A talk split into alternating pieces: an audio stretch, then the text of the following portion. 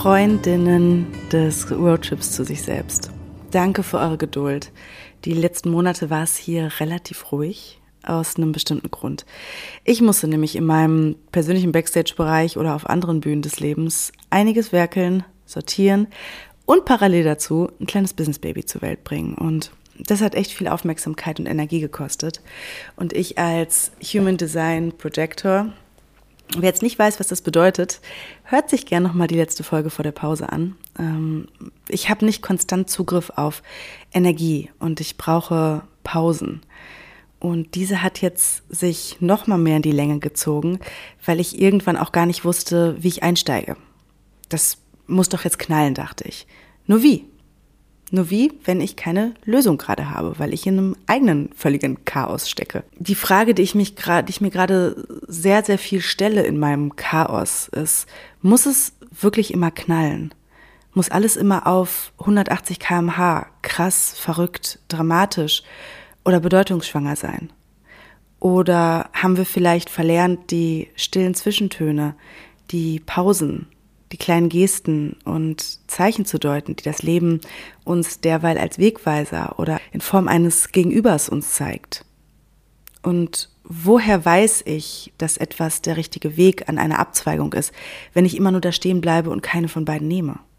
Und wieso drücken wir Gaspedal und Bremse oft gleichzeitig, sodass die Reifen durchdrehen und sich so abreiben, dass es schon weh tut? Wann haben wir das einfach mal machen oder sein auf dem Weg verloren und sind im Death Valley der Ängste oder auf Mindfuck Mountain gelandet. Fragen über Fragen, die ich vielleicht auch gar nicht beantworten kann. Vor allem nicht in dieser Folge. Vielleicht kann ich aber in dieser Folge ein kleines Licht an der Taschenlampe anknipsen und im Schritttempo losfahren, damit ihr mir folgen könnt. Egal welches Tempo, just keep driving. Was uns aber oft davon abhält, in unbekanntes Terrain weiterzufahren, das sind Ängste.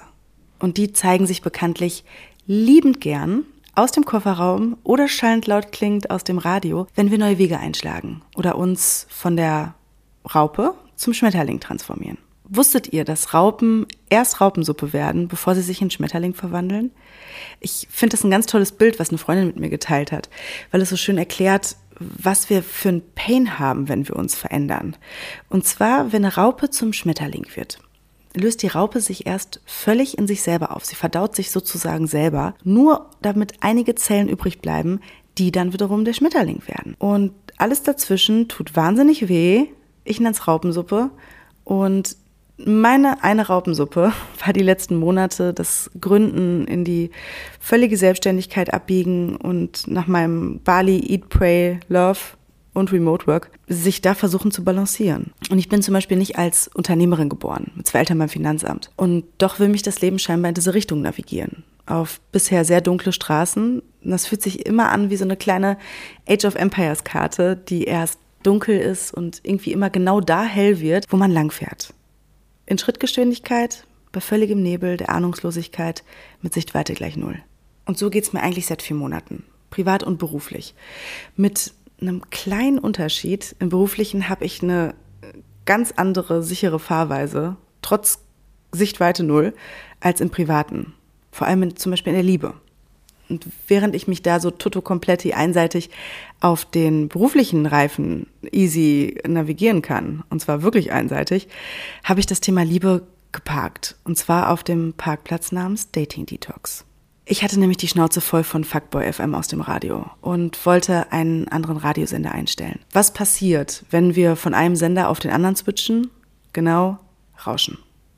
Und dieses Rauschen war erstmal super langweilig, vor allem für meine Freunde und mein Ego, doch im Nachgang wahnsinnig wichtig.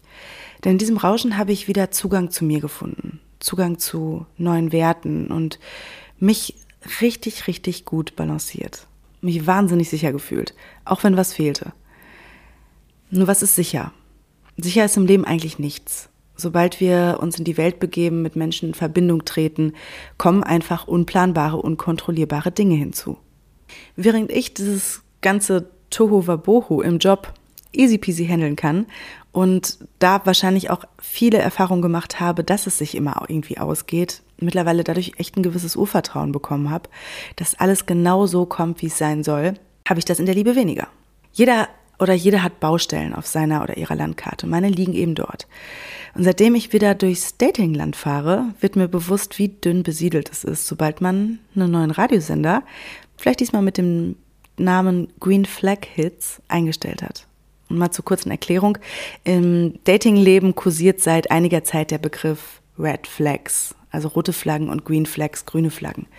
Red Flags sind die sogenannten, das sind die No-Gos, auf die die meisten, ich allen voran in meinen Zwanzigern, nicht achten und sich dann wundern, warum wir uns immer wieder in die gleiche Scheiße navigieren. Und damit meine ich nicht den Menschen, sondern die Situation. Bei mir waren das zum Beispiel immer Männer, die keinen Zugang zu Emotionen hatten, sich nicht committen konnten, mich überhaupt nicht gehört oder gesehen haben. Und da gab es einige Anzeichen für, eben diese roten Flaggen. Und what a surprise, weil ich das für mich eben auch nicht konnte. Es ist ein klassischer Spiegel gewesen, den ich da vorgehalten bekommen habe. Und eins sage ich euch, je mehr man da mit sich löst, umso besser kann man seine Red Flags erkennen. Und sieht gleichzeitig, dass die Datingwelt eigentlich voll davon ist. Log dich zum Beispiel bei Tinder, Bumble, Raya und Co. ein, benutze es mal für fünf Minuten. Fuckboys oder das weibliche Äquivalent gibt es da wie Sand am Meer. Und dann geht's los mit der Red Flag Parade.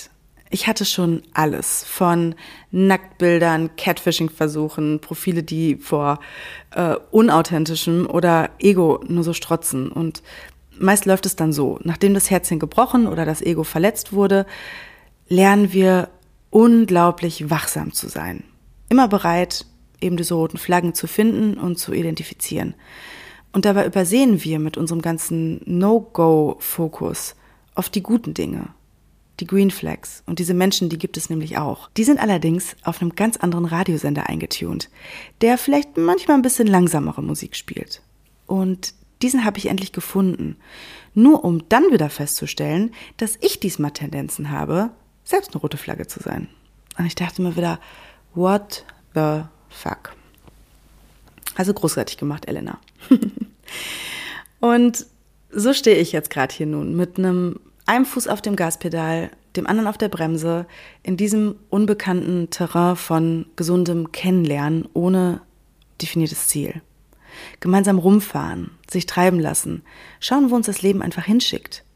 Eigentlich ein Easy Rider, wenn da nicht der Kofferraum der Vergangenheit rumpeln würde. Ich meine, wir kommen alle mit Gepäck aus der Kindheit, aus vorherigen Beziehungen oder Verbindungen. Und wenn wir schmerzhafte Erfahrungen hinter uns haben, könnte es sich manchmal sogar unmöglich anfühlen, eine gesunde Beziehung zu finden oder zu führen. Und was ist überhaupt eine gesunde Beziehung? Was definiert eine Beziehung? Es ist 2022 und wir wissen es wahrscheinlich alle nicht. Und dann haben wir auch noch so schöne Glaubenssätze abgespeichert, wie monogame Beziehungen tun weh, ich werde doch eh verlassen. Oder, habe ich neulich an mir erkannt, Beziehungen sind langweilig. Was unseren Wunsch nach einer Verbindung unterbewusst richtig schön torpediert. Und was machen wir dann? Wir stellen uns selbst vor eine riesig unüberwindbare Hürde, wenn wir an diesen Glaubenssätzen festhalten, die aus unseren alten Wunden stammen. Der Sound der Vergangenheit. Dazu ist es dem Menschen, der uns gegenüber sitzt, auch einfach nicht fair. Er oder sie kann nichts dafür, was wir mal erlebt haben, sondern hat die Chance verdient, dass wir durch eine geputzte Scheibe gucken, ohne die Brille der Vergangenheit. So leicht, so schwer. Denn dieser Schritt ins Unbekannte, der ist einfach fucking beängstigend. Nicht zu wissen, was kommt, das ist für uns Menschen beängstigend. Selbst wenn wir dafür an Überzeugungen, die wir über Liebe oder Beziehungen oder Verbindungen haben, selbst wenn, wenn wir dadurch super eingeschränkt sind oder alleine bleiben, fühlt es sich in gewisser Weise sicherer an, an dieser alten, vertrauten Shitshow festzuhalten oder weiter der Red Flag Parade von einem Drama ins nächste zu folgen, als uns in diese unbekannte, neue Sache zu begeben, was auch immer die werden mag. Und wenn wir also jetzt eine Verbindung, wie auch immer die individuell aussehen mag, aus einer frischen Perspektive erschaffen wollen, müssen wir ganz sanft, manchmal auch ein bisschen schmerzhafter tatsächlich, die Schichten abtragen oder die Mauern niederreißen, die uns davor schützen, wirklich gesehen zu werden. Mit unseren Wünschen, mit unseren Gefühlen, mit all dem, was uns letzten Endes trennt von dem, was wir suchen. Und das bedeutet uns selbst und vor allem unserem Gegenüber die Chance zu geben, unsere alten Geschichten zu widerlegen. Es vor allem dem Gegenüber auch zuzutrauen, dass es anders sein kann. Wir müssen bereit sein, alles friedlich im Kofferraum zu lassen und zu sagen, ich weiß es nicht. Dieses Mal weiß ich es nicht, was mich erwartet, wie sich die Dinge entwickeln werden. Was ist, wenn es anders wird? Sogar viel besser, als ich es mir überhaupt vorstellen kann. Dazu müssen wir uns aber erstmal selbst mit all dem Gepäck ehren, die Windschutzscheibe sauber putzen und uns dafür öffnen, andere dadurch überhaupt klar zu sehen. Wie das geht, weiß ich aus der Theorie. Das ist so ein bisschen die Berufskrankheit meines Jobs, glaube ich. Alle denken immer so, man hat seinen Shit together. Mm -mm. Mm man hat vielleicht manche andere Dinge äh, viel, viel besser studiert in der Theorie, aber in der Praxis bei einem selber sieht es ja auch dann immer anders aus. Und oft ist es dann the blind leading the blind. Ich kann da im Job, kann ich super navigieren, weil ich die Dinge von außen sehe. In der Praxis selbst habe ich vor allem in der Liebe Anfahrprobleme. Ich lerne Vokabeln und das Fahren.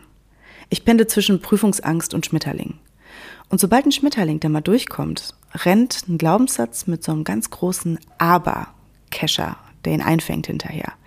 Aber das geht doch nicht, du kennst die Person doch gar nicht, aber das baut jetzt Druck auf, aber mit diesen Glaubenssätzen tut es das beim Gegenüber sowieso. 100 Prozent. Du kannst dich jetzt nicht so zeigen, du kannst nicht dies, du kannst nicht das. Aber wenn wir die ganze Zeit mit einer Maske daten, dann kriegen wir auch eine Beziehung oder eine Verbindung präsentiert, die genau eben diese Maske widerspiegelt. Und dafür haben wir eigentlich keine Zeit, oder? Und ich frage mich, wann haben wir verlernt, das Jetzt und den Zauber des Anfangs zu genießen, wo immer er hingehen mag? Ich habe keine einzelne Antwort darauf, nur tausend Theorien. Aber ich glaube, eins ist sicher, mit jedem Anfang müssen wir auch eine andere Tür und meist die zur Vergangenheit schließen. Und dieser Abschied, wenn auch nur von einer alten Persönlichkeit, der Vergangenheit, von Glaubensmustern, der tut weh. Mir zumindest aktuell. Doch dieser Herzschmerz ist eigentlich irgendwo ein schöner, nämlich Wachstumsschmerz.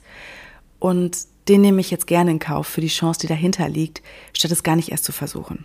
Wenn wir es gar nicht erst probieren, haben wir eine hundertprozentige Wahrscheinlichkeit, dass etwas nicht klappt.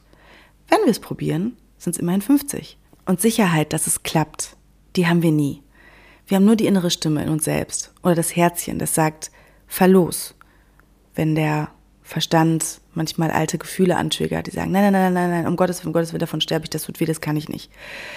Und vielleicht liegt ja am Ende dieser dunklen, unbekannten Straße, vor der wir so viel Angst haben, genau der Schatz oder der Zauber, den wir suchen.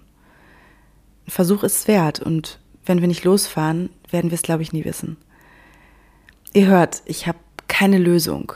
Ich habe nur diese Gedanken, die ich in der ersten Podcast-Folge seit langem teilen wollte. Und vielleicht geht es jemandem von euch genauso und du fühlst dich dadurch jetzt ein Stück weniger allein in deinem Chaos. Und ich möchte diese Folge auch mal entgegen der ganzen anderen offen lassen. So wie mein Herzchen und meine Gedanken. Und stattdessen mit einer ganz anderen Sache beenden, und zwar einem meiner Lieblingsgedichte. Und dieses Gedicht begleitet mich witzigerweise, passend zum Titel, auf so vielen Stufen meines Lebens bisher. Und es ist das Stufen von Hermann Hesse. Wie jede Blüte welkt und jede Jugend dem Alter weicht, blüht jede Lebensstufe, blüht jede Weisheit, auch und jede Tugend zu ihrer Zeit und darf nicht ewig dauern. Es muss das Herz bei jedem Lebensrufe bereit zum Abschied sein und neu beginne. Um sich in Tapferkeit und ohne Trauern in anderen neue Bindungen zu geben. Und jedem Anfang wohnt ein Zauber inne, der uns beschützt und der uns hilft zu leben. Wir sollen heiter Raum und Raum durchschreiten, an keinem wie in einer Heimat hängen. Der Weltgeist will nicht fesseln uns und engen, er will uns Stuf um Stuf erheben, weiten, Kaum sind wir heimisch einem Lebenskreise und traulich eingewohnt, so droht er schlaffen. Nur wer bereit zum Aufbruch ist und Reise, mag Leben der Gewöhnung sich entraffen. Es wird vielleicht auch noch die Todesstunde uns neuen Räumen jung entgegensenden. Des Lebens Ruf an uns wird niemals enden. Wohlan, denn Herz, nimm Abschied und Gesunde.